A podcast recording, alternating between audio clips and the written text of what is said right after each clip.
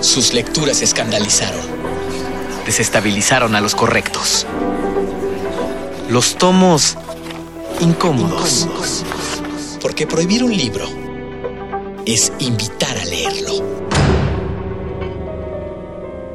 En un cuarto cerrado, con cadenas y varios candados en la puerta, se esconde un anaquel con libros eróticos. Esos ejemplares acusados de malsanos y detonadores del mal comportamiento. Al final de la hilera yace este.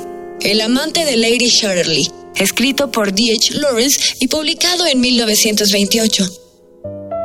En sus páginas, Constanza, una mujer desapegada emocionalmente a su marido, encuentra el amor en brazos de otro hombre, que, para empeorar la situación, es de un ambiente social muy distinto al de la dama.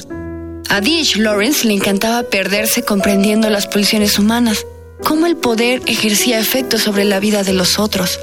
Era un gran desmenuzador de emociones. Describía palmo a palmo los fenómenos amatorios. Tanto que por esta razón, la historia de Lady Shirley fue arrebatada a los lectores. La iglesia y las buenas costumbres occidentales pusieron el grito en el cielo al leer la novela, pues era una pésima influencia para las amas de casa, ya que, según esto, promovía el adulterio y generaba pensamientos malsanos en sus páginas.